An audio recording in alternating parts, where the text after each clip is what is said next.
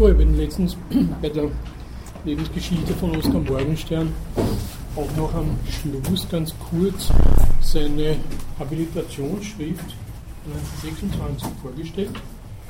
Die möchte heute, ja was?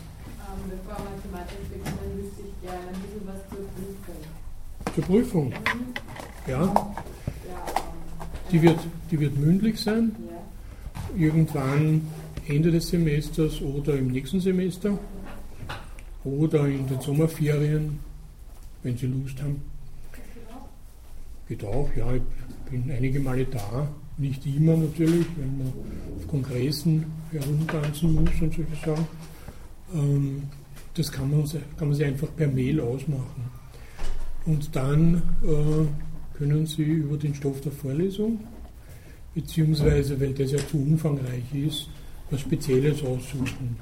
Und da auch dann natürlich die Literatur von den Literaturlisten verwenden. Also das eine oder andere, äh, was Sie halt besonders interessiert. Und die ganze Prüfung wird dann halt so eine halbe Stunde dauern und ist im Wesentlichen ein Gespräch, wo ich versuche halt irgendwie herauszufinden, wie sehr sie sich mit dem Ganzen befreundet haben. Also es macht nicht für sie jetzt Daten auswendig zu lernen oder sowas. Das ist ja uninteressant, das können sie im Netz immer nachschauen, sondern es geht halt um so ein gewisses Verständnis der Sachen. Aber wie gesagt, nicht über die ganze Vorlesung, weil das zu viel ist, sondern eben eher selektiv. Gut, ich hoffe, ich habe Ihre Frage beantwortet. Gut.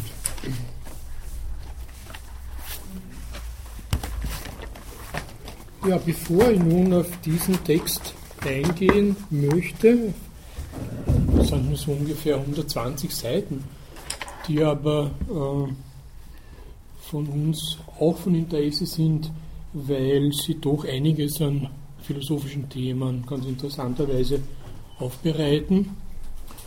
Aber bevor ich zu diesem Text übergehe, möchte ich Ihnen nur einen kleinen Nachtrag machen über die Harvard School und innerhalb dieser Harvard School hat es ein Harvard Economic Service gegeben.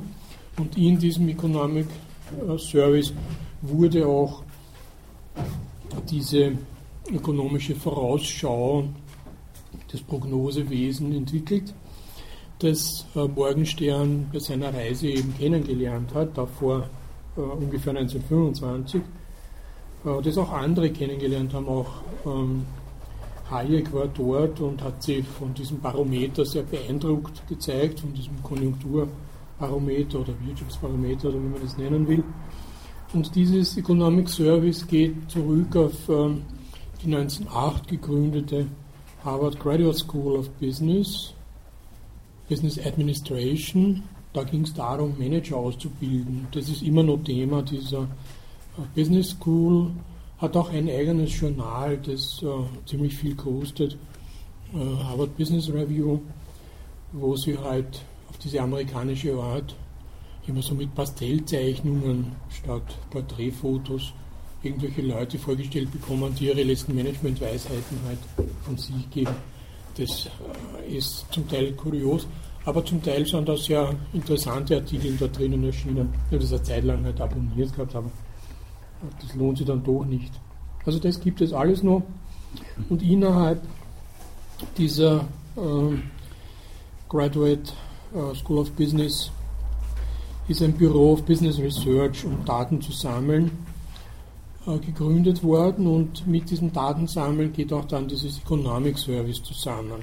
Das ist eben eine Prognoseagentur, die dann in der Universität beheimatet war und da auch auf einen gewissen Widerstand gestoßen ist. Das war nicht allen recht, weil die Daten verkauft wurden. Also die Prognose ist nicht altruistisch erstellt worden, sondern man musste ein, äh, einen Bericht oder ein Newspaper oder ein Journal oder wie immer Sie das nennen wollen, äh, abonnieren.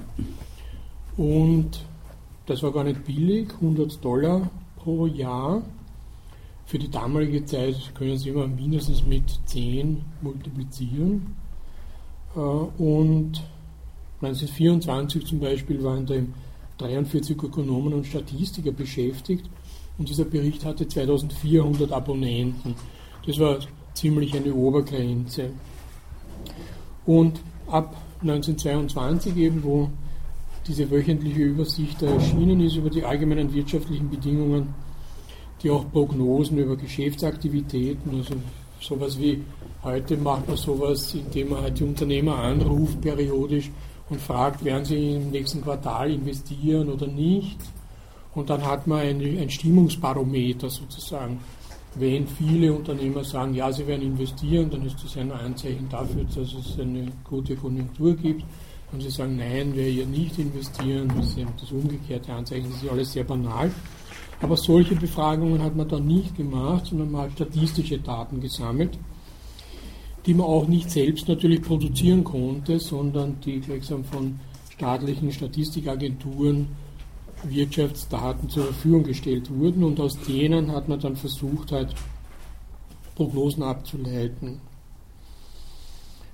Dafür hat es eben ein Modell von Van Persons gegeben, den habe ich Ihnen letztens schon vorgestellt. Ähm, er hat ein, äh, das hat er schon vor dem Ersten Weltkrieg entwickelt, ein sogenanntes Lag-Modell äh, entwickelt, um makroökonomischen Wandel zu erkennen. Das wird äh, Morgenstern in seiner Wirtschaftsprognose detailliert besprechen. Er sagt, da es gibt nur keine deutsche Übersetzung für Lag. Sie kennen das vom Jetlag.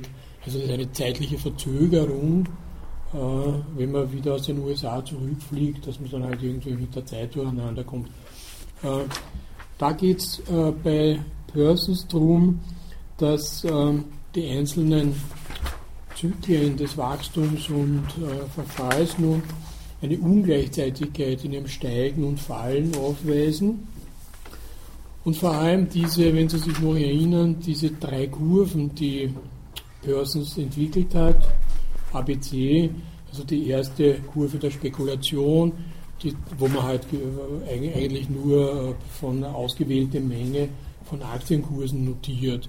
Wenn die steigen, äh, dann kann man eben eine Kurve dieses Steigens anschlagen. Dann das zweite ist eben äh, der Geschäftsumfang, also wie sehr die Produktion ausgedehnt wird äh, oder nicht, eben dieses, ob Unternehmen investieren oder nicht. Und das dritte die Bankaktivitäten, also wie hoch die, also sie diversen Banktransferleistungen Kreditleistungen, Wechselleistungen und so weiter sind. Diese drei Sachen kann man nun erheben, das waren diese drei Kurven. Und zwischen diesen drei Kurven gibt es nun, so hat Persons gedacht und versucht nachzuweisen, Hauptfluktuationen. Also die Spekulationskurve geht in ihrem Trend dem allgemeinen Geschäftsleben um vier bis zehn Monate voraus.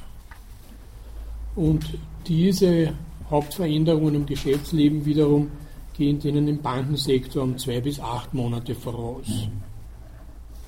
Also damit dachte er, und wir werden jetzt noch bei, bei Morgenstern hören, was das für Schwierigkeiten macht und dass das eigentlich sozusagen eine Methode ist, die fehlerhaft ist, dachte er, einen Indikator zu haben. Wenn man nun die Spekulation als Kurve ansieht, dann kann man voraussagen, wie sie die Geschäfts- und Bankgeschäfte entwickeln werden.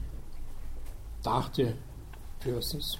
Aber seine wichtigste methodische Grundannahme war die, dass es sowas wie eine historische Analogie gäbe. Also wenn man nun das Muster eines wirtschaftlichen Wandels aufzeichnet über statistische Daten. Von und daher hat er dann von Anfang des 19. Jahrhunderts ungefähr Zeitreihe von 15 Jahren gehabt, so von 1903 bis 18 eben. Dann gibt es gleichsam ein Beispiel ab, die Gestalt, das Pattern dieser, dieser Kurven, wo man dann aktuelle äh, Entwicklungen gleichsam in Analogie dazu ähm, abschätzen kann. Mit einem statistischen Bild der Vergangenheit ließe sie also, so die Hoffnung von Persons, die Zukunft verstehen. Das war sozusagen diese, diese Hauptidee Sie sehen schon, wie sehr das nun abhängig ist von eigenartigen Elementen, nämlich der bloßen Gestalt von Kurven, von Trends, von zeitlichen Verzögerungen, alles Elemente, die nun mit den Ursachen dafür nichts zu tun haben. Das wird da die wesentliche Kritik von Morgenstern an der Sache sein.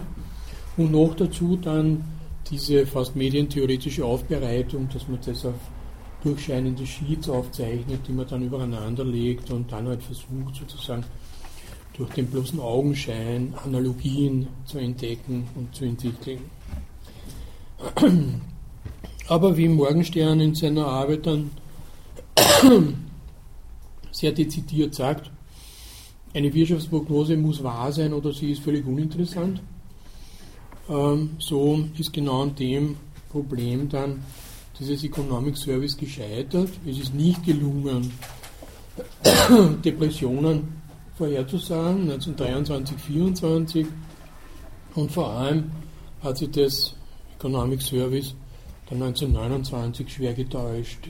Es ist weder ist der große Crash äh, vorhergesehen worden, noch auch Dauer und Tiefe der folgenden Depression. Äh, das Harvard Economic Service hat äh, frisch fröhlich verkündet, na, im nächsten Jahr geht es wieder aufwärts, äh, was äh, ein schwerer Irrtum war. Das hat natürlich in gewisser Weise dann die Schadenfreude anderer Universitäten, die ja immer noch besteht. Also in ökonomischen Fragen gibt es eine große Konkurrenz zwischen Harvard und Yale. Und Yale hat sie jetzt äh, sozusagen bei der letzten Wirtschaftskrise sehr gefreut, weil das also wenn sie überhaupt noch freuen, weil sie auch große Verluste gemacht haben, aber weil die Ökonomen nach dem Harvard-Modell ausgerichtet waren. Und das äh, ist zusammengebrochen nach Ansicht von Yale und ist auch damals zusammengebrochen. Das heißt dann nichts anderes, als äh, dass die Abonnentenzahlen dann schwer zurückgegangen sind und sie dieses ganze Unternehmen finanzieren konnte. Die Universität selbst hatte schon 27, 28 abgestoßen, weil sehr viele Alumnis, also Absolventen, und die sind in, äh, bei Harvard-Absolventen in einflussreichen Positionen zu finden, späterhin dann gemeint haben, das wäre eine Universität nicht würdig, solche Prophezeiungen, die nur dazu alle dann falsch sind, von sich zu geben. Man sollte wieder auf das eigentliche Gebiet, nämlich die simple Lehre, beschränken. Und 1931 ist dann eben dieses Service eingestellt worden.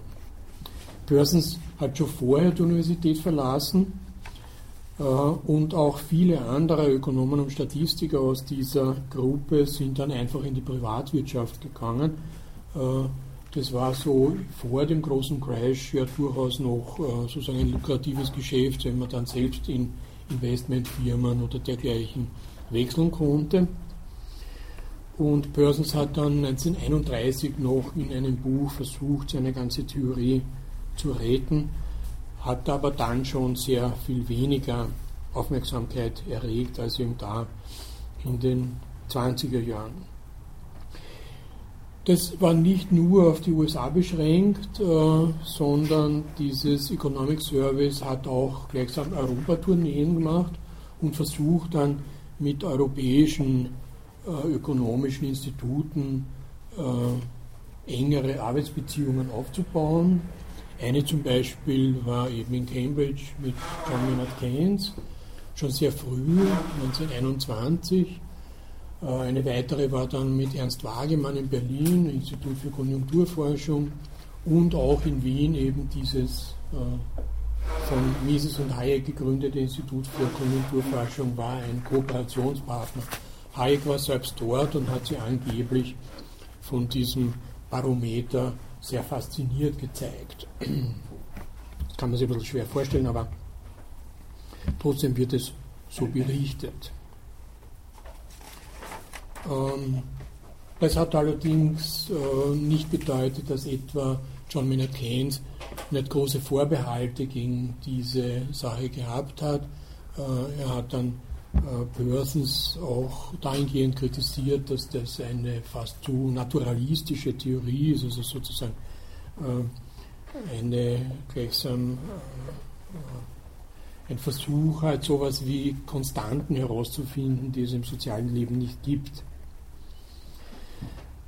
Und äh, was dann vor allem diese europäischen Kontakte doch ein wenig zerstört hat, wie Walter Friedman äh, bemerkte, einen Text äh, 2009, also letztes Jahr in der History of Political Economy publiziert hat, mit, mit dem Titel The Harvard Economic Service and the Problems of Forecasting, war ihm genau das Buch von Oskar Morgenstern, Wirtschaftsprognose, 1928 erschienen, das eine herbe Kritik äh, dieser Art des äh, ökonomischen Vorhersagens ist, obwohl sie sie mehr implizit als explizit auf diese Harvard-Gruppe bezieht. Aber man hat es äh, in den USA sofort begriffen und auch in Europa, dass eben genau diese Art gemeint ist, Vorhersagen zu machen, Wirtschaftsvorhersagen.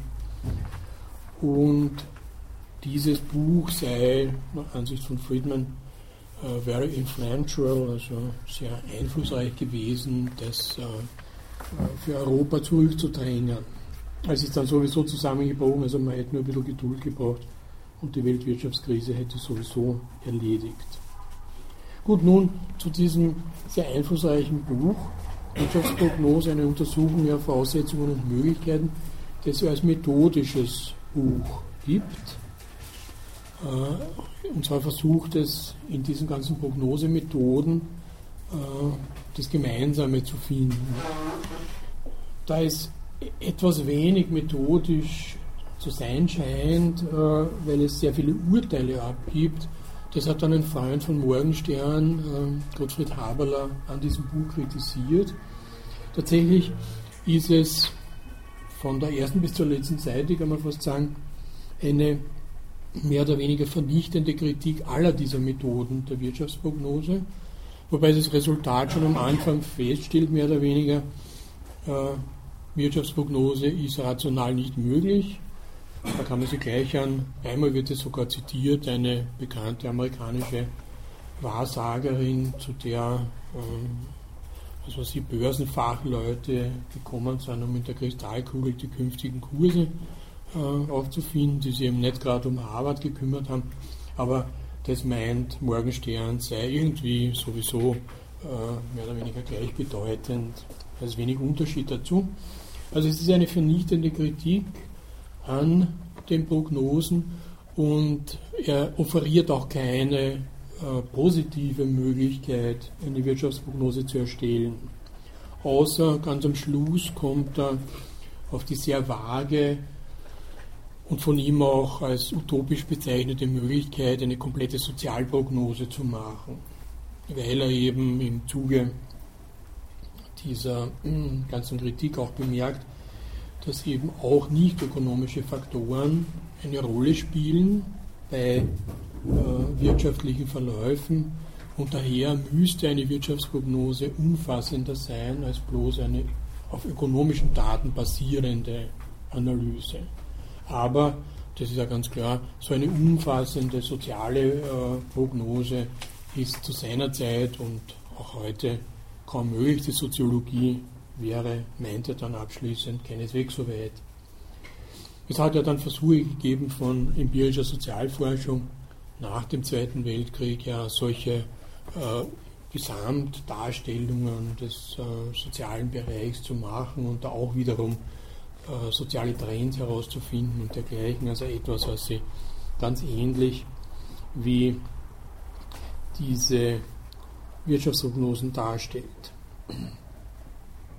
Nun, ähm, was ähm, Morgenstern anfänglich unterscheidet, und darauf wird man noch zu sprechen kommen, ist nun, und das ist etwas, was gewissermaßen paradox, äh, ein Paradox in vielen äh, paradoxen Erscheinungen äh, in diesem Rahmen da ist, dass jedes Individuum notwendig immer Prognosen macht, weil jede wirtschaftliche Handlung auf die Zukunft gerichtet ist. Und das ist eben ähm, dieser Typus der österreichischen Theorie, eben auf das Verhalten der Individuen abzustellen. Und ich habe es letztes Mal eh schon äh, etwas am Schluss besprochen. Ähm, man wird als Konsument äh, künftige Handlungen nach seinem Gesamtwirtschaftsnutzen abwägen, wie das Morgenstern meint. Also Gesamtwirtschaftsnutzen, nicht den, nur den Nutzen der einzelnen Handlung, sondern im Gesamten. Also ich werde nicht äh, sozusagen, wenn äh, die Zeiten schlechter werden, mein ganzes Geld für weiß ich, ein Handy ausgeben und dann für alles andere kein Geld mehr haben, sondern der Gesamtnutzen ist das Entscheidende und beeinflusst dann eben diese einzelnen Wahlhandlungen, die eben auf die Zufälligkeit hin ausgerichtet sind. Und das trifft auch für die Unternehmerhandlungen zu. Da ist es nun nicht der Gesamtwirtschaftsnutzen des Unternehmers, sondern da ist es der Profit bzw. Äh, der Gelderlös, der Gewinn. Also so sehr nun die Individuen gleichsam für sich äh, permanent solche Prognosen anstellen müssen, man kann auch sagen, sowas wie Einschätzungen der Situation und der Abstimmung des eigenen Verhaltens darauf, so ist dieses nun nicht unter Wirtschaftsprognose gemeint, sondern Wirtschaftsprognose meint eine Totalprognose.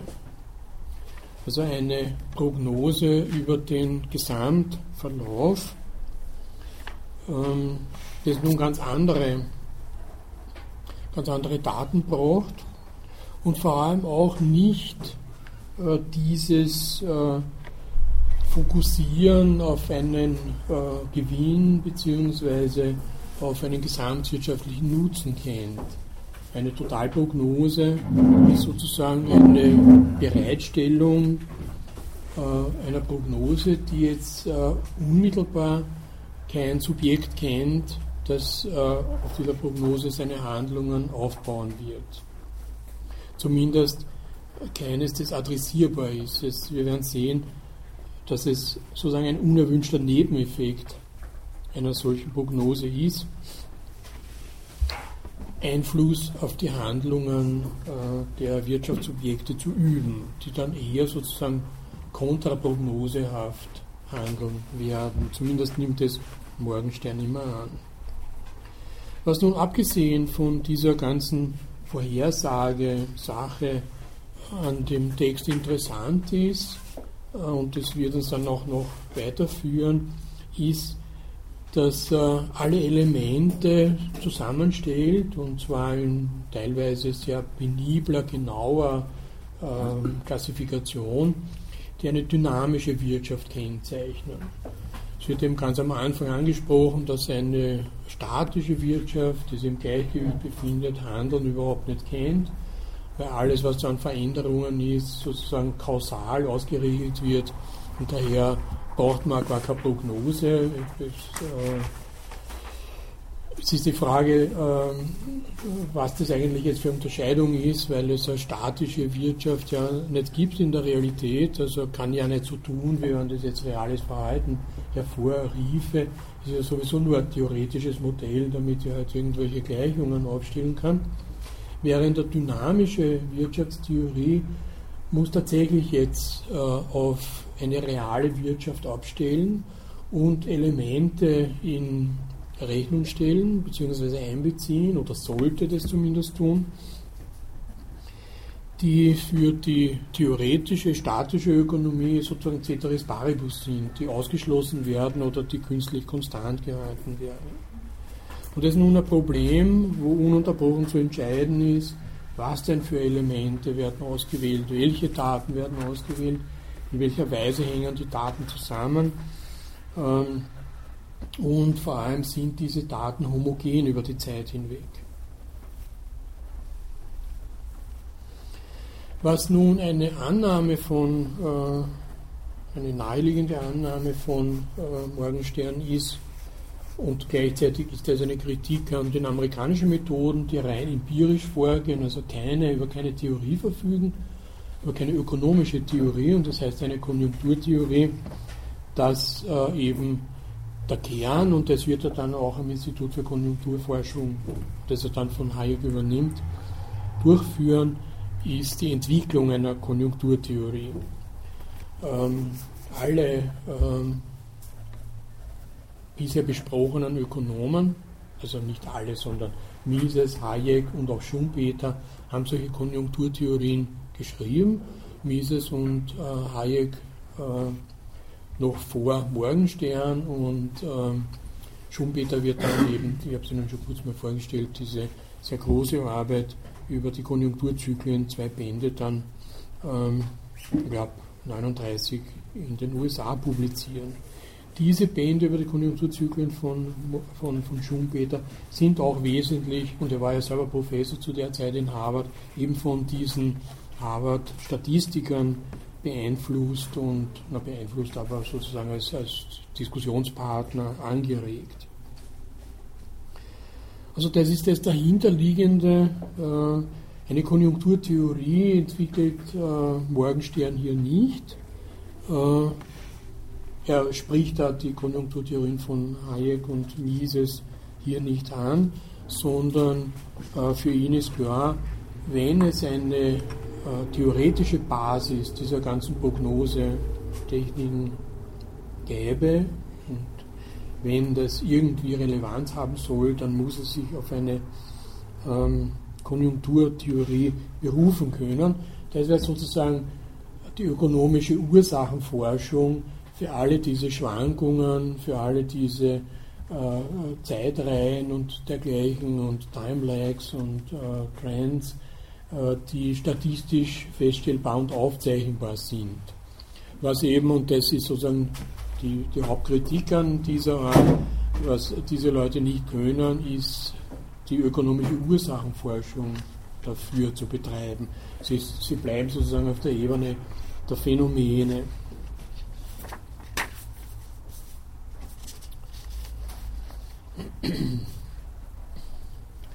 Der weitaus größte Teil in diesem Buch ist der Theorie der Prognose gewidmet. Das ist auch der Kern dieses Buches.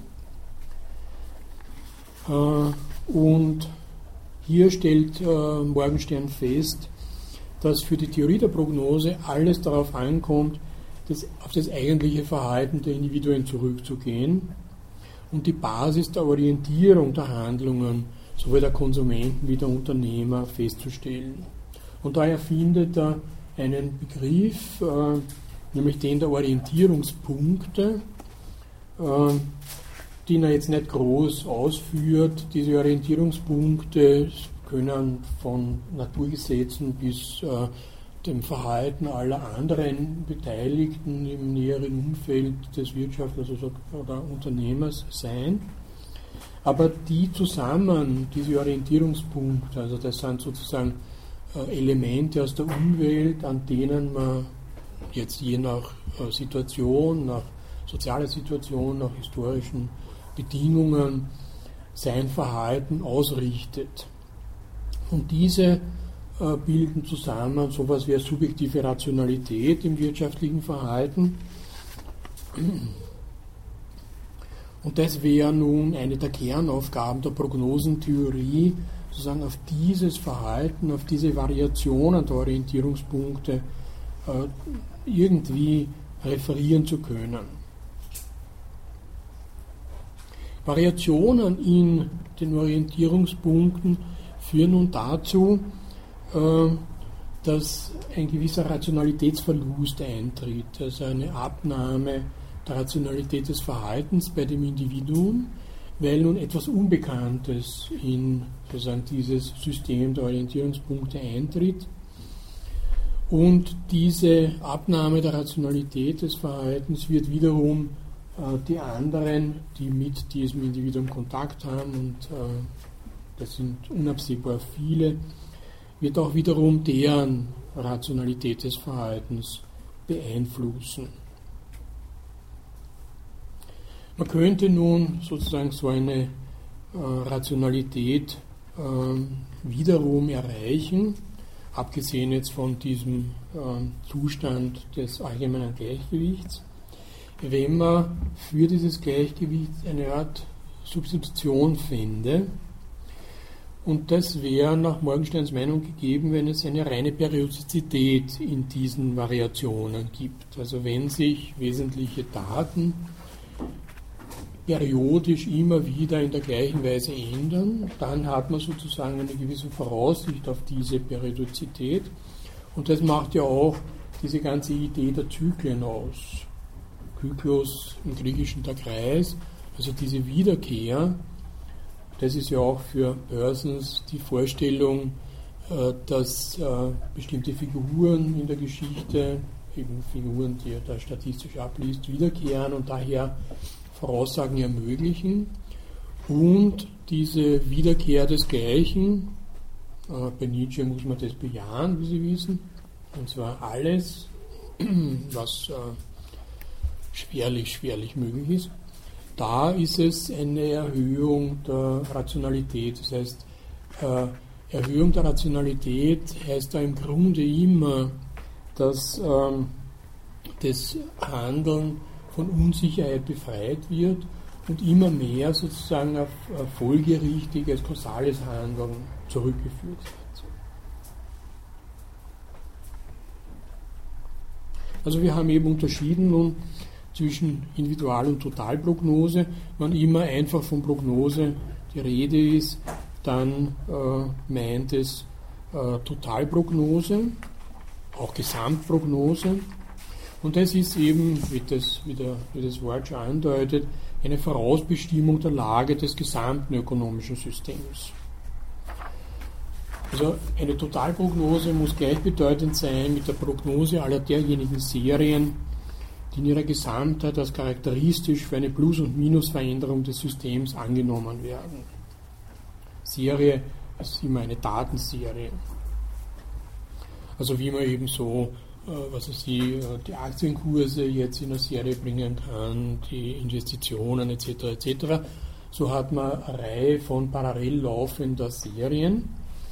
Und eine Gesamtprognose wäre also die Summe von Teilprognosen von Serien die sich miteinander nicht notwendig in der gleichen Richtung bewegen und die untereinander in einem Zusammenhang stehen.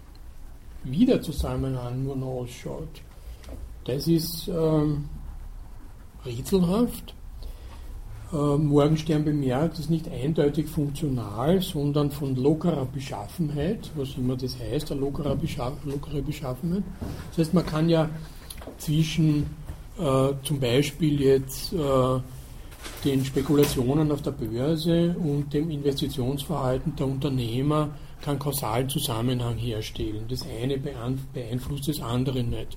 Jetzt ist man ja so weit, dass man dieses, äh, diese Unterscheidung überhaupt sozusagen auseinanderfallen lässt in Realwirtschaft und Finanzwirtschaft. Also sozusagen, es gäbe da gar keinen Zusammenhang mehr. Irgendein Zusammenhang ist aber natürlich gegeben, weil zumindest der dass ja äh, Aktien, äh, Papiere, äh, Berechtigungspapiere auf den Gewinn von Unternehmen sind und daher irgendwas mit Unternehmen zu tun haben. Jetzt äh, die ganzen Derivate, die an Börsen gehandelt werden, einmal nicht betrachtet. Solche Zusammenhänge gibt es, aber sie sind nicht eindeutig so, äh, dass man sie jetzt äh, gleichsam in strikte Abhängigkeit bringen könnte. Und daher funktionieren auch die ökonomisch-theoretischen Sätze nicht dafür, die ja funktionale Beziehungen zwischen den ökonomischen Größen voraussetzen. Das heißt nun, wenn äh, der Zusammenhang in diesen Teilserien so ist, dass sie die ökonomische Theorie nicht anwenden kann, dann hängt natürlich jetzt diese Prognose, das war der erste Befund, theoretisch in der Luft.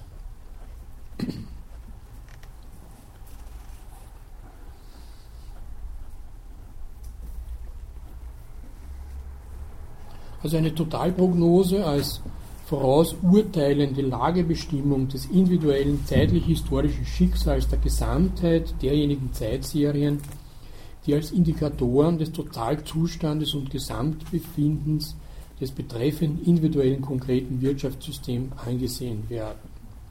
Das wäre jetzt so die umständliche Definition einer Totalprognose. Wobei nun das Entscheidende dieses ist, dass eine bestimmte Selektion gewählt wird, so wie eben diese drei Harvard-Kurven ja nicht die Gesamtheit der Wirtschaft beschreiben, sondern an sehr ausgewählten, also jede, jede dieser äh, drei Kurven hat ein kleines Portfolio an Daten. Ähm, so kommt es darauf an, diese Zeitserien nun so auszuwählen, dass sie tatsächlich so etwas wie Anzeigeinstrumente sind. Sie sind keine Beschreibungselemente der gesamten Wirtschaft, sondern der Witz für die Prognose ist ja, jene Serien herauszufinden, äh, die gleichsam äh, vorbildhaft für die folgende Entwicklung sein werden. Das wird noch wichtig sein, äh, darauf werde ich noch zu, zu sprechen kommen. Das Ziel der Prognose richtet sich nun auf eine möglichste Spezifizierung. Und diese ist maximalisiert, wenn jedes relevante Detail des zu erwartenden Ereignisses bekannt ist.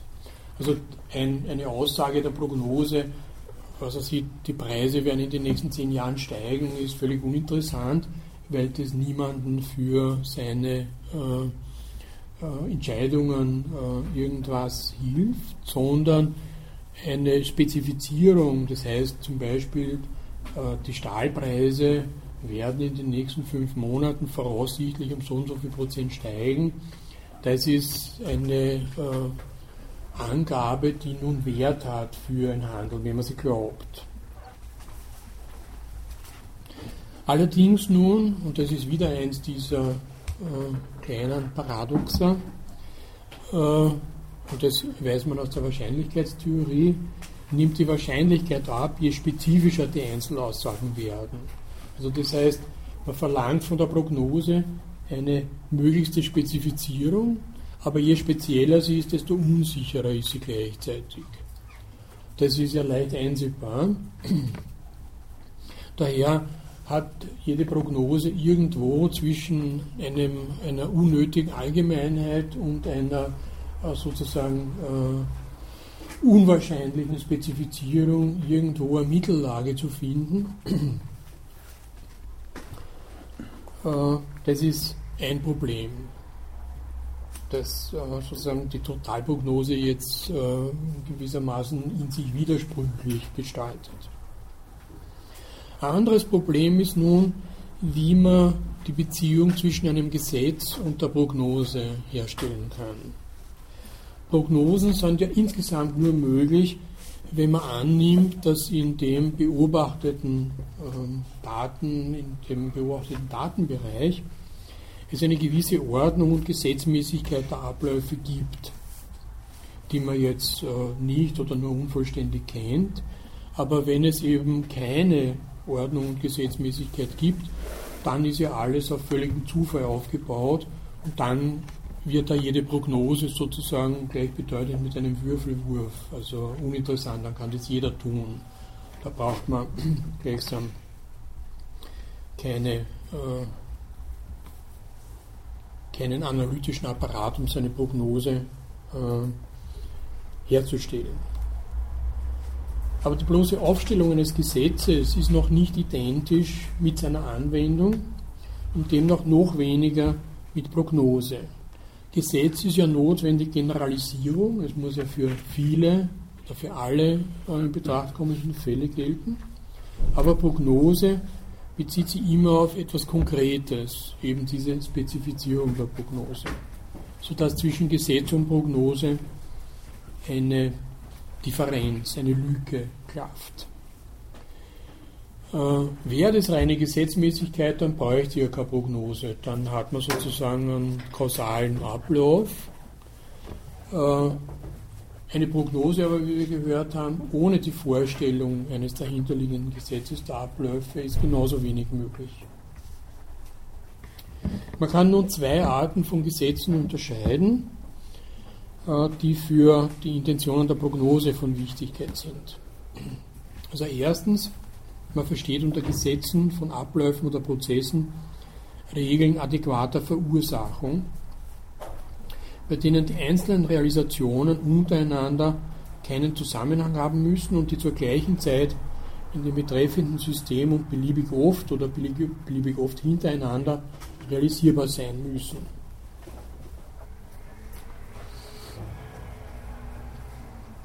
Dagegen ist eine andere Form des Gesetzes eines der kontinuierlichen Wiederkehr. Das ineinander ohne Unterbrechung wiederkehrende Bewegung irgendwelcher zusammengehöriger, aber verschiedener Faktoren oder Phänomene erklärt. Und diese, diese zweite Form dieses, äh, die unter dem Gesetz der kontinuierlichen Wiederkehr stehenden Abläufe oder Prozesse, die sind für eine Konjunkturtheorie natürlich das Entscheidende und das Wichtige und Interessante. Regelmäßigkeiten allerdings, die, äh, zu denen auch etwa Trends gehören, sind bislang meint Morgenstern in der Konjunkturtheorie sehr stiefmütterlich behandelt worden, obwohl sie natürlich eine eminente Bedeutung hätten. Und was nun die Sache allerdings erschwert, ist, wenn es auch technisch statistisch möglich ist, sie dürfen nicht isoliert behandelt werden. Sie müssen sozusagen in irgendeinen Zusammenhang äh, kommen. Also alle diese äh, kontinuierlich wiederkehrenden Zeitserien müssen in irgendeiner Weise aufeinander beziehbar sein. Und das haben wir ja vorhin festgestellt, kann nicht kausal sein. Die Frage bleibt immer noch offen, was heißt dieses in einem lockeren Zusammenhang stehen. Nun, damit kommen wir zum wichtigen Element, nämlich zu dem, was man Trend nennt.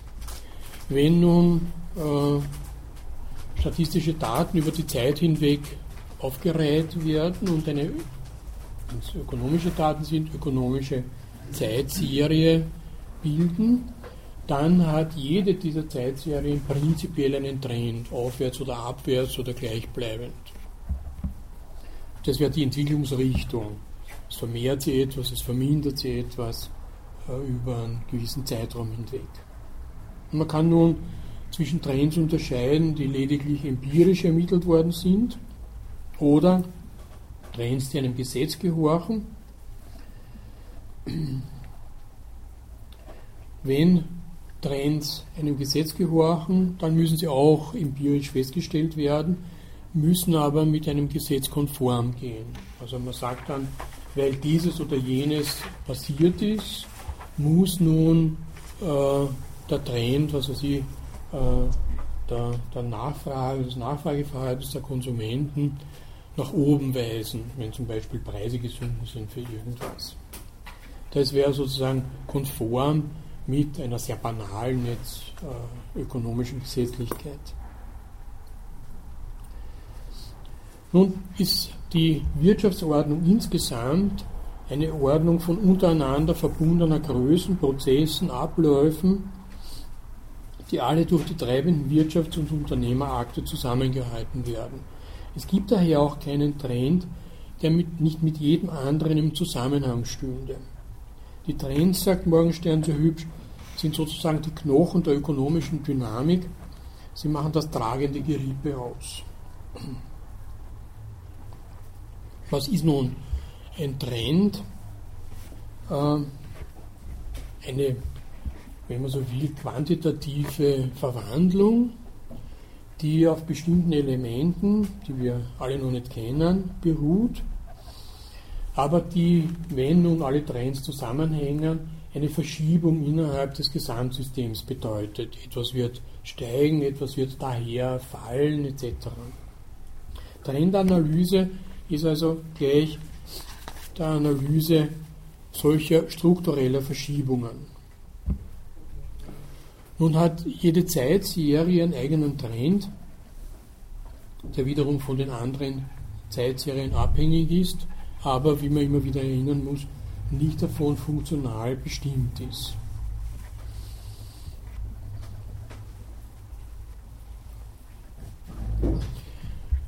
Diese zwei unterschiedlichen Formen, empirischer und gesetzmäßiger Trend, das löst nun äh, Morgenstern so auf, dass auch der gesetzmäßige Trend natürlich empirisch festgestellt werden muss, aber er ist dann konform mit einer durch einer mathematischen Formel ausgedrückten bestimmten Gesetzmäßigkeit.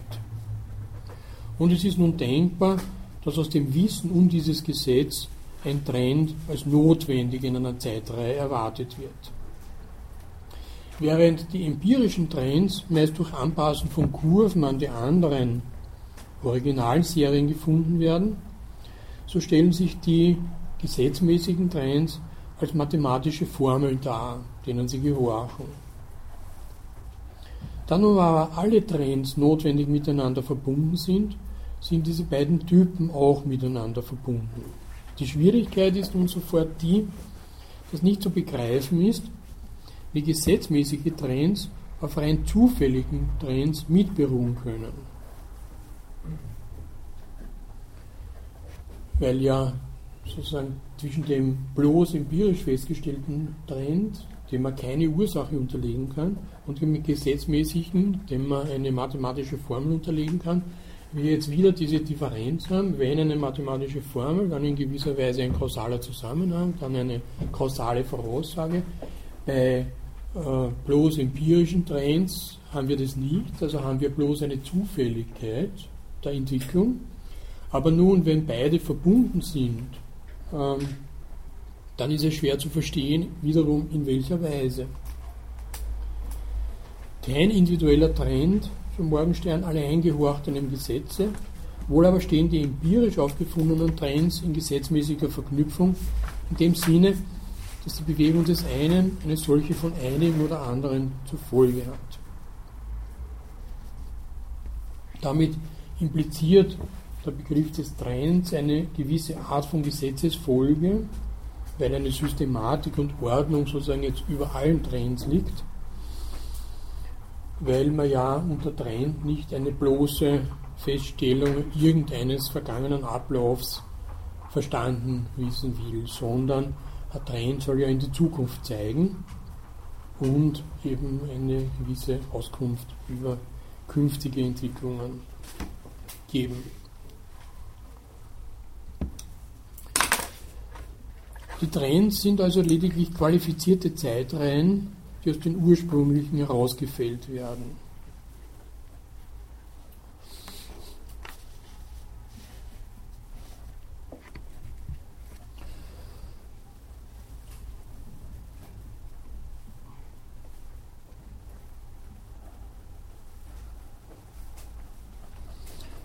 Äh, das Problem ist, äh, bei, bei Morgenstern ist jetzt immer wieder sozusagen in gewisser Weise redundant dieselben Argumentationen auftreten, wenn äh, wir nun ähm, bestimmte Zeitreihen, qualifizierte Zeitreihen annehmen und jede Zeitreihe ihren eigenen Trend hat und wir sozusagen für eine Totalprognose nun ähm, eine, einen gleichsam einen Schnitt durch alle diese Zeitreihen machen, einen Querschnitt legen müssen äh, dann äh, müssen wir annehmen, dass alle diese, diese Daten in diesem Schnitt homogene Daten sind, äh, was sie nicht sind. Ähm, diese Inhomogenität der äh, Daten innerhalb der Zeitreihen denkt nun, und das ist ein, ein, ein spannender Punkt, äh, Morgenstern mit einem Begriff, dass äh, die wirksamen Größen, die nun in einem Durchschnitt, den wir zu einem Zeitpunkt x machen, durch alle diese Zeitserien, also wir schauen an, was weiß ich, am heutigen Tag, äh, wie äh, verlaufen alle diese Zeitrennen, die wir da aufgenommen haben. Also, äh, Spekulationen, Geschäfts-, äh, Bankereignisse etc. etc. Das wäre sozusagen ein Durchschnitt durch diese Zeitreihen und wir können aufsteigend, absteigend etc. etc. da feststellen, also diese Trends gleichzeitig. Dann meint aber Morgenstern, alle diese wirksamen Größen, die da in Betracht kommen, Preise, Vorräte, Kontrakte etc., haben eine verschiedene Zeitqualität. Und das ist etwas, was nun in diesen Zeitreihen nicht aufscheint. Und das ist eine spezielle äh, Argumentation, die einen gewissen philosophischen Witz, Witz, hat, weil diese Zeitqualität dieses bedeutet, dass ähm, alle diese wirksamen Größen aus der Vergangenheit bestimmt werden. Es ist ein in die Vergangenheit zurückreichendes Netzwerk, das, wie er sagt, in die Zukunft hinein weitergeflochten wird, wobei sich allmählich die ältesten, am weitesten zurückliegenden Preisverbindungen lösen. Preise sind dann natürlich ein sehr bevorzugtes Element in diesen Zeitreihen, weil über Preise stellt man eben, äh, äh, das ist sehr leicht zu erfassen und äh, kann auch in dem Steigen und Fallen sehr deutlich Ausdruck geben, wie diese Trends nun laufen. Was er mit dieser Zeitqualität meint, ist, dass die Preise der früheren Zeitperioden also teilweise immer noch weiter gelten. Sie müssen sich vorstellen, dass ja ein Produkt nun, das auf dem Markt heute angeboten wird zu einem bestimmten Preis, äh, insofern in sich alte Preise hat, als der Unternehmer zu Preisen von, was weiß ich, wie lange die Produktionsperiode heute dauert, eingekauft hat, seinen Preis, den er nun aktuell dem Produkt gibt, auf Basis der alten Preise kalkuliert hat insofern wirken diese alten Preise, wirkt dieses alte Netzwerk, wirkt diese Zeitqualität der Preise in unterschiedlicher Weise, wie weit, wie lang halt diese Produktionszeiten sind, auf gegenwärtige Preise ein. Sie wirkt auch ein, diese Zeitqualität, insofern äh, der Unternehmer einen Kredit aufgenommen hat, das ist ja durchaus die Regel, also zu einem bestimmten Zinssatz einen Kredit aufgenommen hat, der heute wiederum unter Umständen nicht mehr gilt, der sie gleichsam über diese Zeitqualität in äh, der Zeitreihe versteckt. Ähm, bestimmte Kontrakte, kurzum, die ganze Wirtschaft ist zwar entschieden in die Zukunft gewendet, hängt aber mit festen Ketten an der Vergangenheit. Und, wie Morgenstern dann in Klammer anmerkt, kennt keine Gegenwart.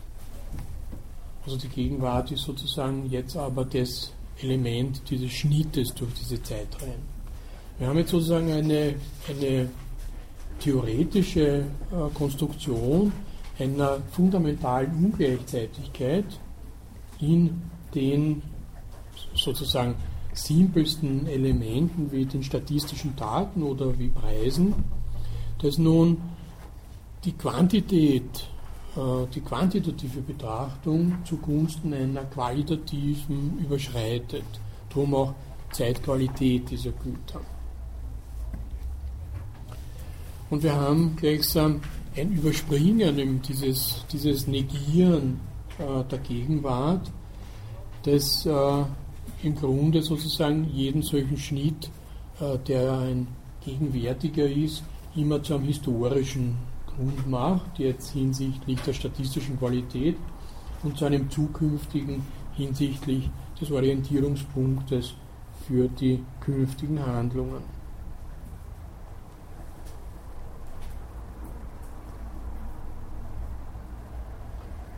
Also diese Vorgänge und Beziehungen, meint äh, Morgenstern, sind nun qualitativer Natur und es ist kein Weg zu sehen, wie sie quantifiziert werden können. Und da hat er nun eine äh, hübsche Idee. Also er meint, diese Schnitte, die man nun äh, durch das Wirtschaftssystem legen kann, können keine glatten Schnitte sein, weil sie eben aus Gründen dieser verschiedenen Zeitqualität keine homogenen Größen zusammenfassen. Und dieses glatt und gekerbt ist ja eine Unterscheidung, äh, die Sie bei Deleuze-Guattari, Mille Plateau, also 1000 Plateaus wiederfinden, die eigentlich von Pierre Boulez stammt und die gewisserweise von Morgenstern schon vorweggenommen wird. Also glatt heißt immer ohne Geschichte, ohne irgendwie Vorherprägung. Während ein Raum, der gekerbt ist, der ist eben von dieser Zeitqualität der vorhergehenden Preise und Elemente bestimmt. Der ist immer historisch schon vorgeformt. Das wäre diese Unterscheidung in glatt und gekerbt. Bei Boulez hat das natürlich als Musiker diesen Hintergrund, dass wenn immer wir Musik hören, wir gekerbt sind sozusagen von unserer Harmonik, die wir ja da ähm, zwar nicht jetzt äh, biologisch geerbt, aber sozial vermittelt bekommen haben und die kulturell ganz verschieden ist. Also wir haben sozusagen kein glattes Musikverständnis, bräuchten es aber, um andere Musik verstehen zu können. Und das wird da ganz hübsch bei Morgenstern schon vorweggenommen. Nun behandelt er eine wesentliche statistische Größe, die der statistischen Häufigkeiten und der, des wahrscheinlichen Auftretens von äh, solchen Häufigkeiten bzw. Ereignissen, äh, die nun für die Wirtschaftsprognose nicht in Betracht kommt. Äh, sein Vergleich ist äh, der, dass man äh, solche Häufigkeiten zum Beispiel bei einer jährlichen Unfallstatistik aufstellen kann. Da aber hat kein einzelnes Ereignis einen Zusammenhang mit einem anderen Ereignis.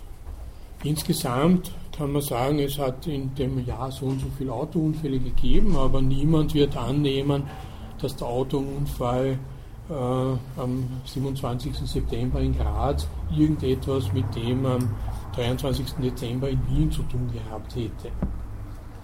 Ähm, das heißt, eine statistische Wahrscheinlichkeit über Häufigkeiten äh, behandelt jeden einzelnen Fall als einzelnen Fall, aber nicht wie in einer ökonomischen Zeitserie wo das vorhergehende Datum natürlich Einfluss auf das nächste Datum hat. Das kann in einer Serie nicht unabhängig von dem vorhergehenden sein.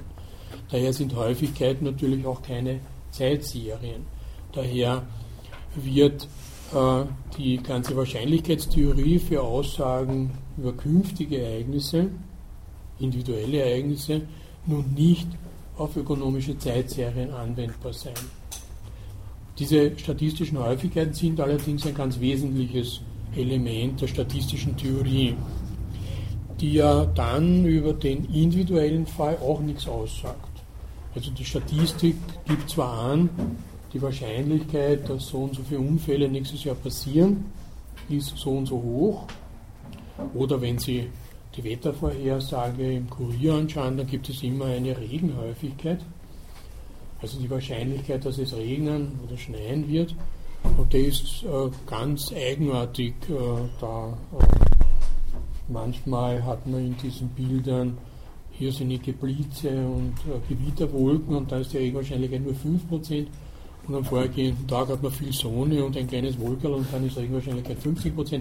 Also wie die sich ausrechnet, wird ja nicht angegeben. Äh, das ist irgendwie rätselhaft.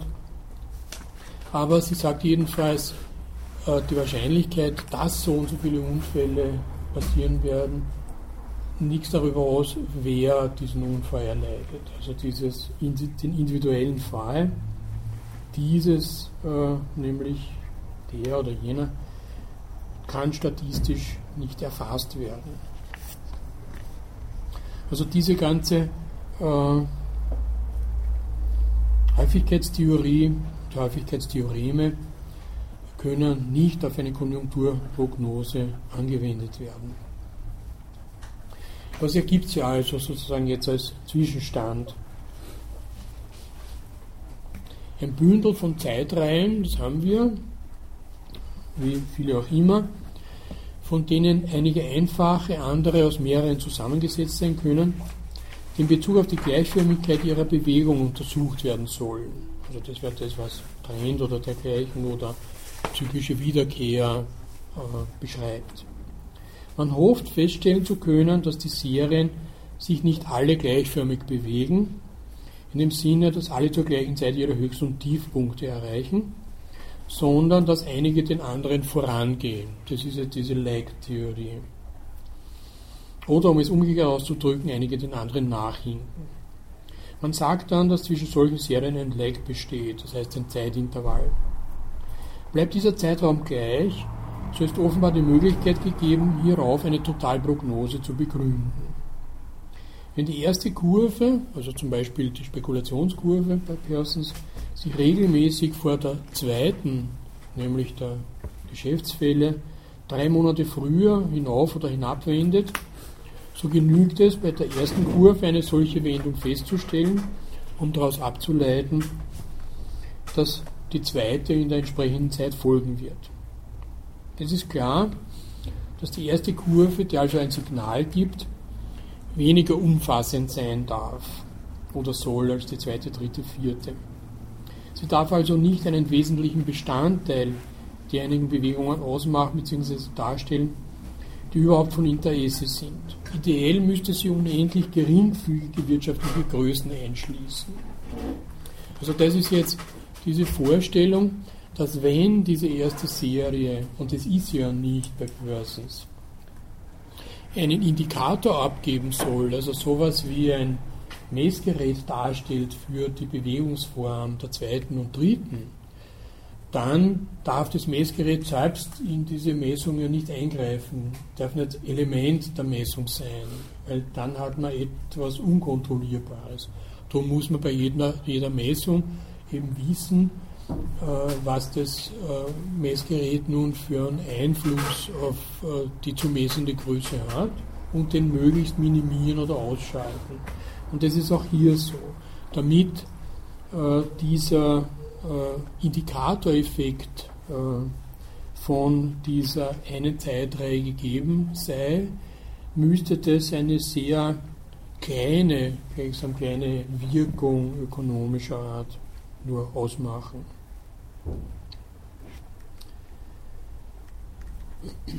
Aber wiederum, und das ist ja Generalton in diesem Buch, ähm, ist die Feststellung von Lex nicht genügend für eine solide Grundlage der Prognose.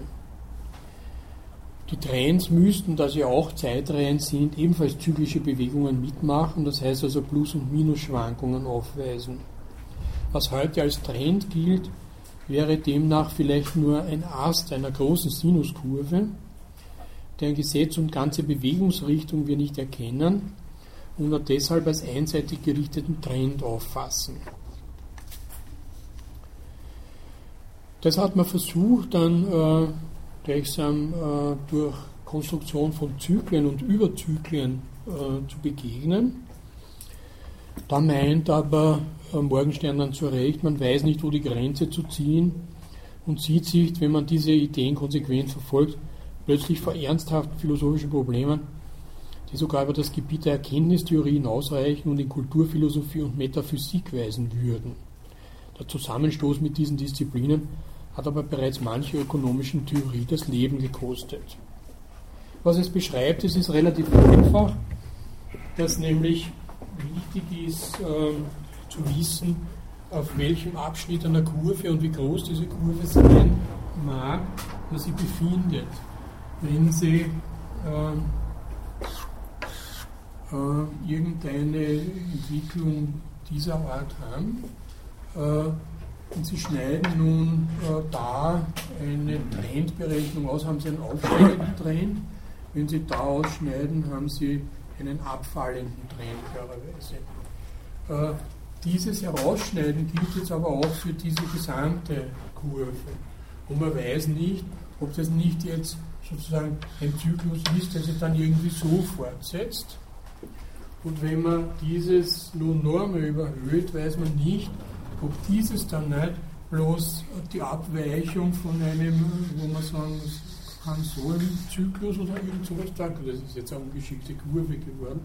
Aber äh, jedenfalls diese äh, dieser Bereich eigentlich nur wiederum ein Ausschnitt aus einem größeren Bereich ist. Das ist diese ganze Idee von Zyklen und Überzyklen.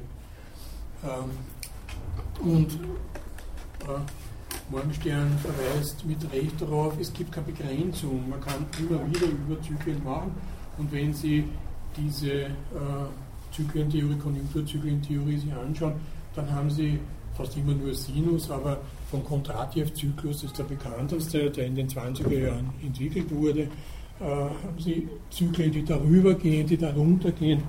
Kurzum, äh, unglaubliche Schar von solchen Zyklen.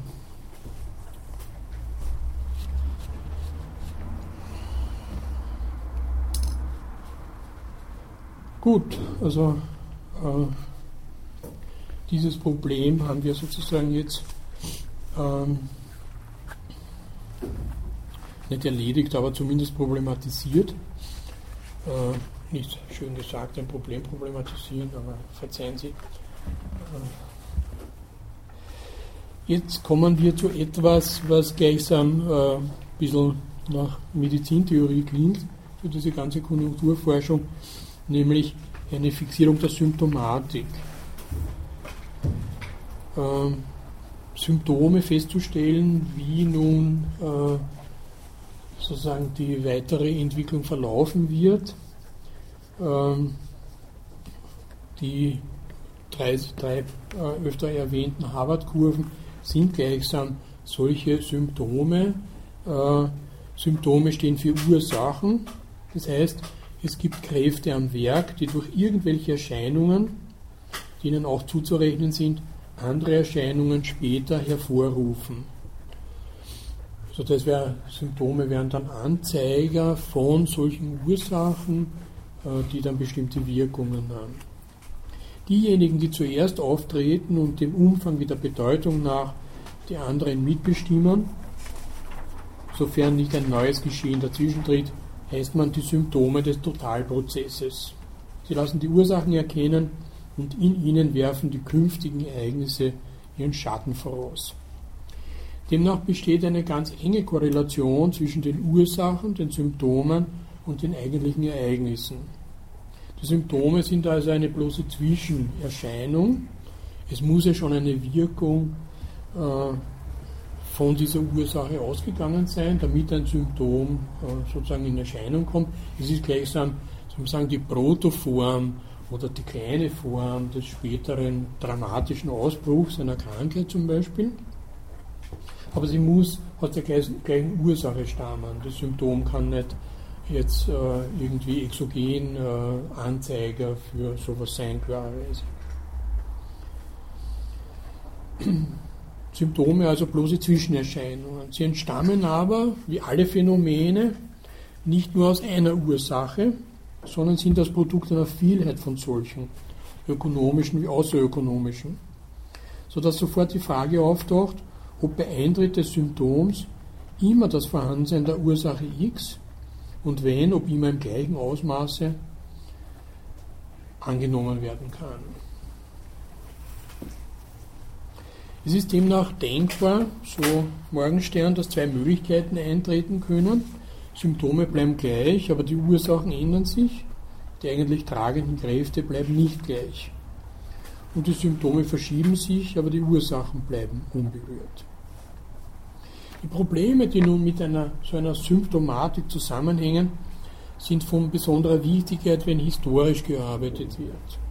Das ist gerade bei Persons der Fall.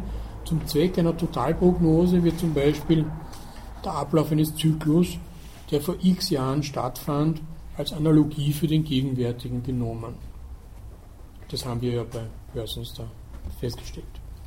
Diese historische Vergleichsmethode ist eine der sichersten, deren sich die Prognose überhaupt bedienen kann und ist allen eventuellen Versuchen überlegen, sich ausschließlich auf die gegenwärtigen Statistiken zu stützen.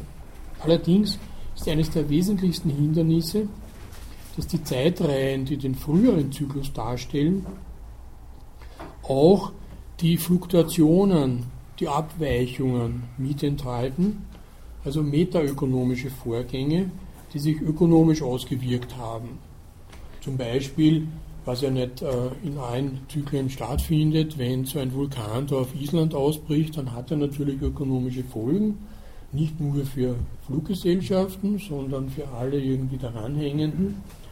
Äh, wenn nun äh, eine Zeitreihe äh, genommen wird, wo dieses, dieses außerökonomische Faktum als Ursache einer Abänderung in der Zeitreihe enthalten ist, und das nun projiziert wird, sage in 20 Jahren als Analogie, dann hat man immer diesen sozusagen diesen Vulkan da enthalten oder irgendwelche Vorgänge, die halt rein historische Vorgänge sind, die sie aber ökonomisch ausgewirkt haben.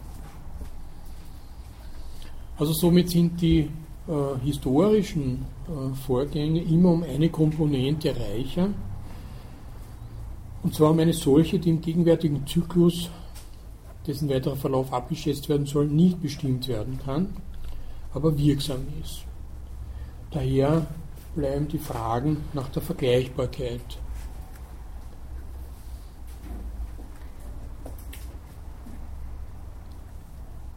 Wenn nun äh, angenommen wird, dass die Erscheinungsform im Laufe der Zeit so ziemlich die gleiche geblieben ist, aber die Ursachen des Öfteren gewechselt haben, dann schrumpft natürlich der Wert der historischen Analogie beträchtlich zusammen.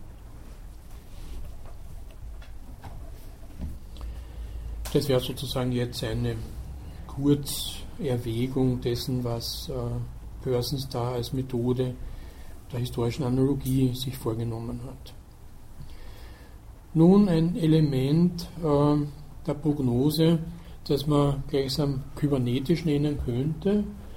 Am Anfang äh, des Buches ist es schon kurz aufgetaucht, dass nämlich eine Prognose selbst Einfluss nehmen kann auf das äh, Verhalten, das sie nun, beziehungsweise auf den Zustand, den sie prognostiziert, über das Verhalten der Wirtschafter und Unternehmer, die sie nun natürlich auf so eine Prognose einstellen, ihr Verhalten dementsprechend orientieren und unter Umständen kontraprognostischen Wert annehmen können. Gleichgültig wie die Prognose zustande gekommen ist, es muss sich nur um eine Totalprognose handeln, die mit einem Monopol und mit einer Autorität ausgestattet ist. Also egal, wer sie erstellt hat, wenn er nur Autorität hat und es die einzige Prognose ist, für die weitere Betrachtung jetzt, dann äh, hat sie eben so einen, und ich habe das vorhin, einen unerwünschten Einfluss auf äh, das prognostizierte Resultat. Vorausgesagt wird also eine Gesamtheit von Wirtschafts- und Unternehmerakten, Handlungen. Diese Voraussage wird aber von den Trägern eben dieser zukünftigen Wirtschaftsakte als richtig angenommen, weil sie Autorität hat. Es tritt also in jede einzelne Individualprognose ein neues Datum ein. Das Wissen um das Verhalten der anderen, das in der Totalprognose da enthalten ist. Oder wenn man genauer sein soll, ein Wissen, dass einige Wirtschafter und, und, und Unternehmer die man als die eigentlichen Träger der kommenden Veränderungen ansieht, so und so handeln werden. Die Wirtschafter und, und, und Unternehmer, Wirtschafter sind immer die Konsumenten dabei, werden also eine Umstellung ihrer Dispositionen und Entscheidungen vornehmen. Zum Beispiel, es wird eine Preissteigerung vorausgesagt von irgendeinem spezifischen Gut. Dann werden die Wirtschaftler, wenn sie überhaupt sozusagen dieses Gut ins, im Prinzip nachfragen, ihre Kaufentscheidungen und der Gestalt abhindern, dass sie sofort nachfragen und nicht später, wie sie das vorgehabt haben. Also sie werden unter Umständen ihre Ersparnisse auflösen, um jetzt noch das Ding zu kaufen, weil es teurer werden wird, wie die Prognose meint. Und wenn sie diese Prognose glauben natürlich. Für die Händler, die diese spezifischen Produkte haben, gilt das Umgekehrte. Die wollen nicht verkaufen zu den gegenwärtigen Preisen, weil sie ja höhere erwarten, laut der Prognose. Also die werden die eher ihre Vorräte halten wollen. Und dann sagen, na, haben wir nicht auf Lager oder was weiß der Teufel, wie sie das halt machen. Dadurch gibt es einen geringeren Umsatz. Wenn es nun äh, eine erhöhte Nachfrage, aber ein gesunkenes Angebot gibt, dann wird eine Preissteigerung üblicherweise die Folge sein. Das wäre sozusagen der einfache ökonomische Zusammenhang. Und eine Verringerung des Angebotes. weil das Angebot eben fällt, weil noch weitere Preissteigerungen erwartet werden. Das hat ja die Prognose vorhergesagt. Also wird man nicht gleich am Anfang sozusagen bei der ersten Preissteigerung, mag sie auch scharf sein, wie Morgenstein da annimmt, dann dazu übergehen, sozusagen seinen gesamten Vorrat anzubieten. Die einfache Regel nun, dass das Angebot zunehme, wenn die Preise steigen, hält in dem Fall nicht, wenn dieser kausale Faktor, nämlich weitere Preissteigerungen werden erwartet, äh, hinzutritt. Die Händler werden allerdings Nachbestellungen machen, weil sie ja erwarten, dass sie jetzt zu künftigen Preisen, die höher sind als die gegenwärtigen, äh, mehr verkaufen können, weil ja offensichtlich äh, große Nachfrage nach dem Zeugs besteht.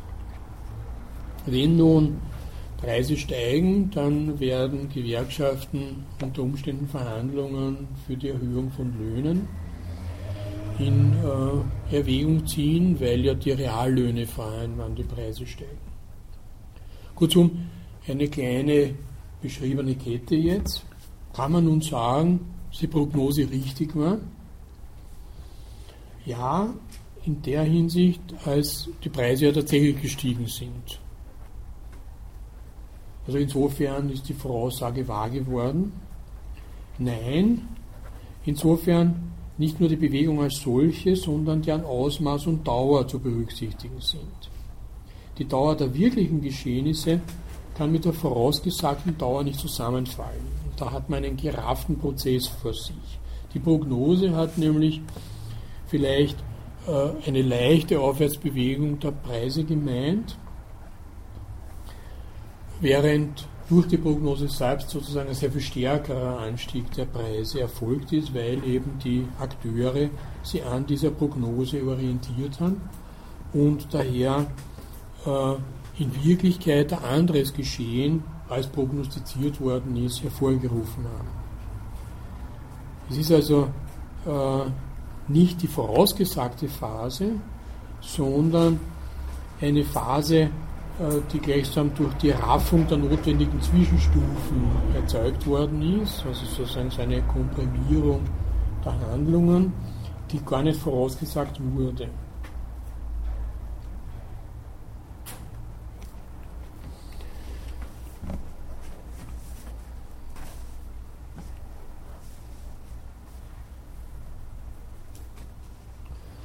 Ja, das wäre sozusagen das, was man eine Self-Fulfilling Prophecy nennen könnte.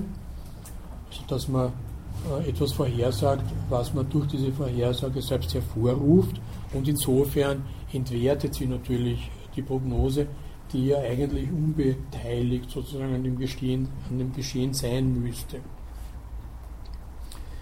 Ähm,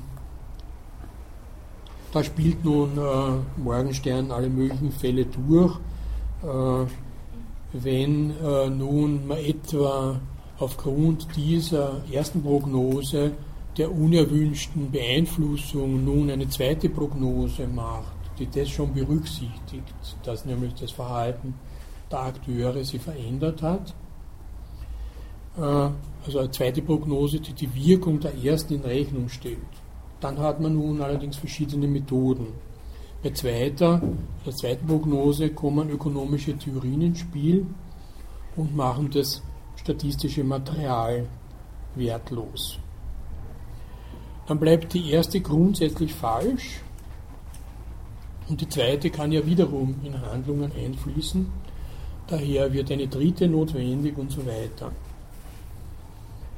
Sie betreffen allerdings alle diese unendlichen Serien von jetzt äh, Prognosen auf Widerruf oder Prophetie auf Widerruf, wie Morgenstern das nennt, die gleiche Phase des Zyklus. Also jede neue Prognose macht alle vorhergehenden zu falschen Prognosen.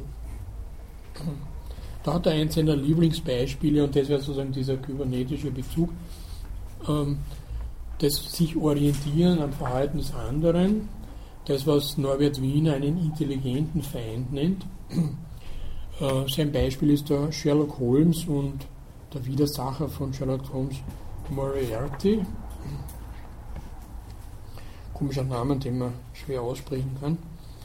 Sie werden es vielleicht kennen. Das Problem ist, dass äh, Holmes von diesem Moriarty verfolgt wird und vorhat, die, von London nach Dover zu fahren im Zug.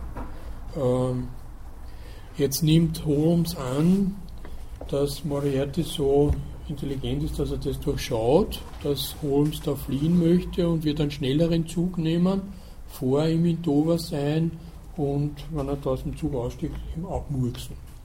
Daraufhin steigt Sherlock Holmes in einer Zwischenstation aus. Also er fährt nicht bis zum Ende.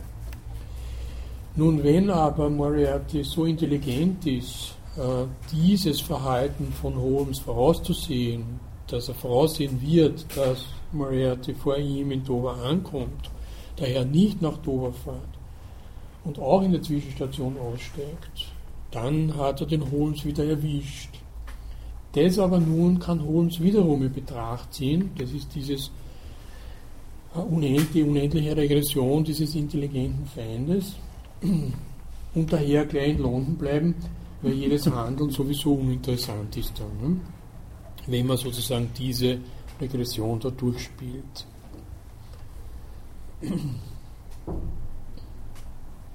Haben wir nun äh, diese Autorität und dieses Monopol der Prognose aufgelöst und den Fall von mehreren Prognosen, dann kann der Wirtschafter oder der Konsument sozusagen nach seinem Temperament entscheiden, ob er Optimist, Pessimist ist und seine Prognose aussuchen. Was aber entscheidender ist und der Realität dieser ganzen Prognosen äh, sehr viel näher kommt, ist die Reichweite ihrer Adressaten. Wie viel kennen eine Prognose überhaupt und wenn sie sie kennen, verstehen sie und können sie in ihr Handeln überhaupt einbauen. Die meisten Prognosen wenden sie an Unternehmer, Bankleute etc., die waren da die Kunden von diesem Harvard Economic Service und nicht äh, Konsumenten. Es waren nur 2400 Abonnenten von, diesem, äh, dieser Vorhersage. Das heißt, der Kreis derer, die diese Vorhersage, diese Prognose gekannt hat, war im Verhältnis zur Gesamtpopulation der USA äh, damals wahrscheinlich, was weiß ich, 150 Millionen, äh, extrem gering. Ne? Ähm, Morgenstern äh, realisiert es auch und meint, für den Durchschnitt ist seine Prognosen ja völlig irrelevant. Meistens äh, sind es reine Unternehmer, die da unter, unter reinen Unternehmern, mehr Aktiengesellschaften und Banken, also große Firmen, die auf solche Prognosen in irgendeiner Weise Bezug nimmt.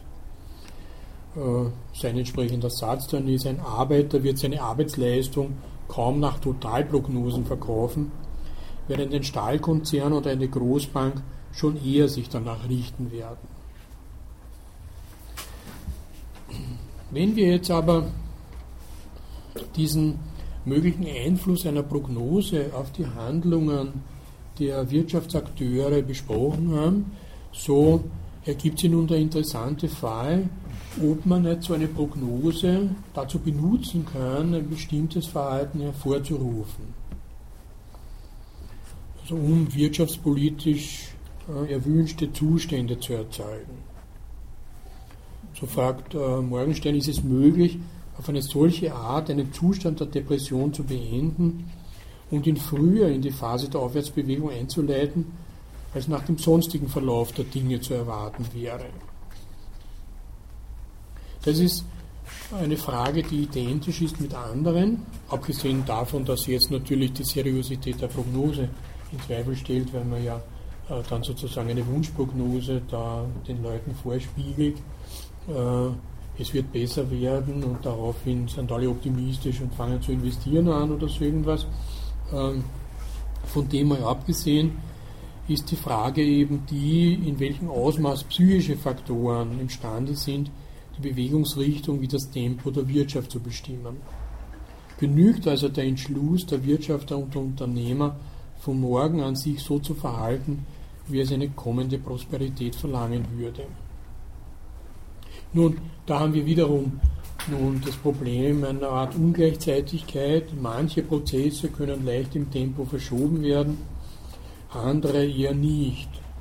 Also Produktionsprozesse haben eine große Trägheit, weil ja sehr viel investiertes, stehendes Kapital vorhanden ist, während der Finanzsektor zum Beispiel relativ leicht im Tempo sich anpassen kann, weil ja zum Beispiel in Depressionszeiten Banken in der Regel große Reserven gebildet haben, die sie sehr leicht und sehr schnell in Kredite umwandeln können.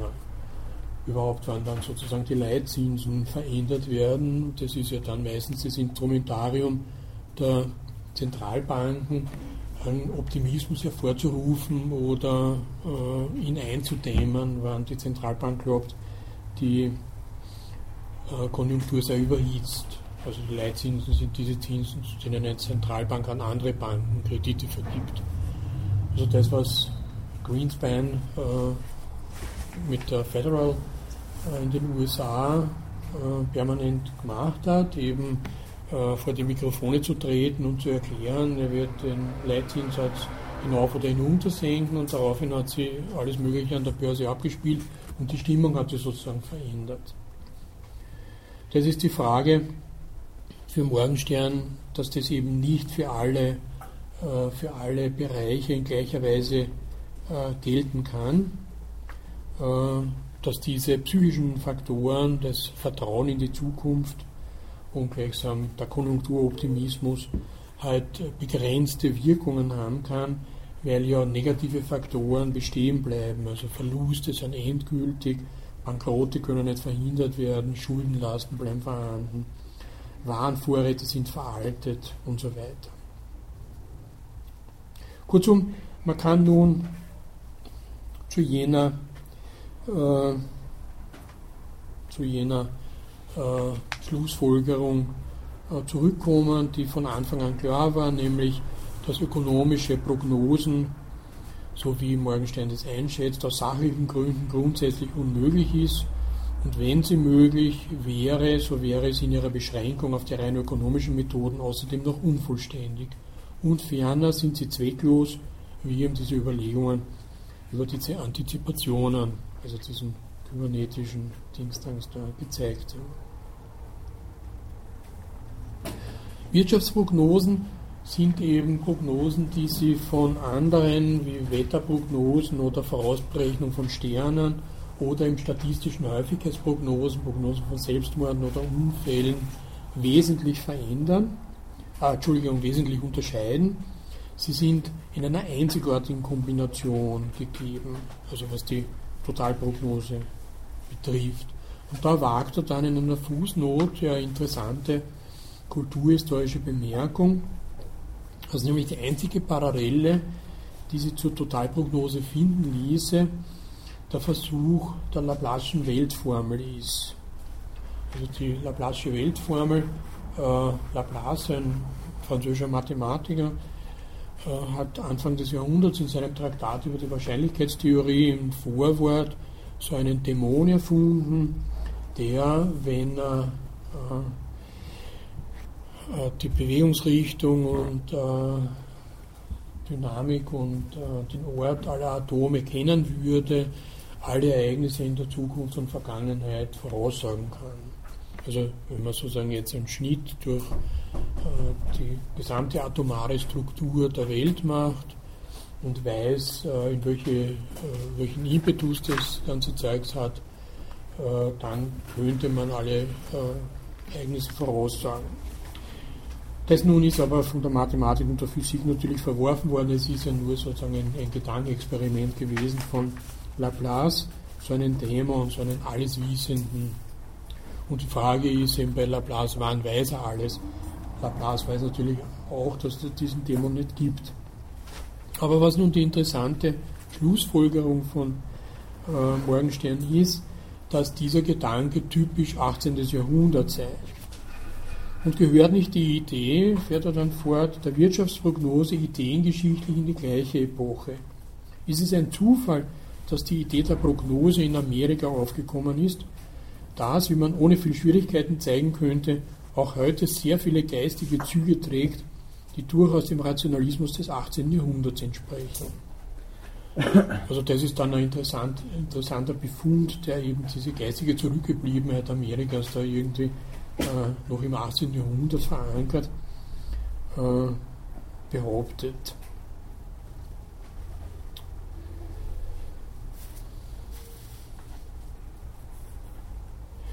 Kurzum, in, im Schluss, äh, den er betitelt mit Die Zukunft der Pro Prognose, nimmt er dann vorweg, was äh, im Fall des äh, Harvard Economic Service dann ohne dies äh, drei Jahre später passiert, nämlich dass die, Institu die Institute und Agenturen die Prognose aufgeben sollten. Diese notwendig zum Versagen verurteilten Dilettantismen, die sich gern mit dem gesuchten Mantel der Wissenschaftlichkeit umkleiden, diskreditieren die Wissenschaft. Die völlig zu Unrecht so bezeichneten Barometer können als mehr oder minder vollkommene Aufzeichnungen des Wirtschaftsgeschehens fortgeführt werden, sofern sie nur den irreführenden Namen verlieren. Also sie sind dann nicht, Barometer ist ein Messgerät zum Luftdruck messen, sie sind dann nicht mehr sozusagen Messer des Drucks hinsichtlich zukünftiger Ereignisse, so wie das Barometer eben bei Niederdruck Schlechtwetter prophezeit und bei Hochdruck Schönwetter. Wenn man dieses aufgibt, so und sie in, in technisch-statistischer Weise noch verbessert, dann käme diesen Barometern, also diesen ganzen Zeitreihen, doch noch als Grundlage für theoretische Studien große Bedeutung zu, nämlich sie fungieren als eine ganz neuzeitliche Art der Wirtschaftsgeschichte.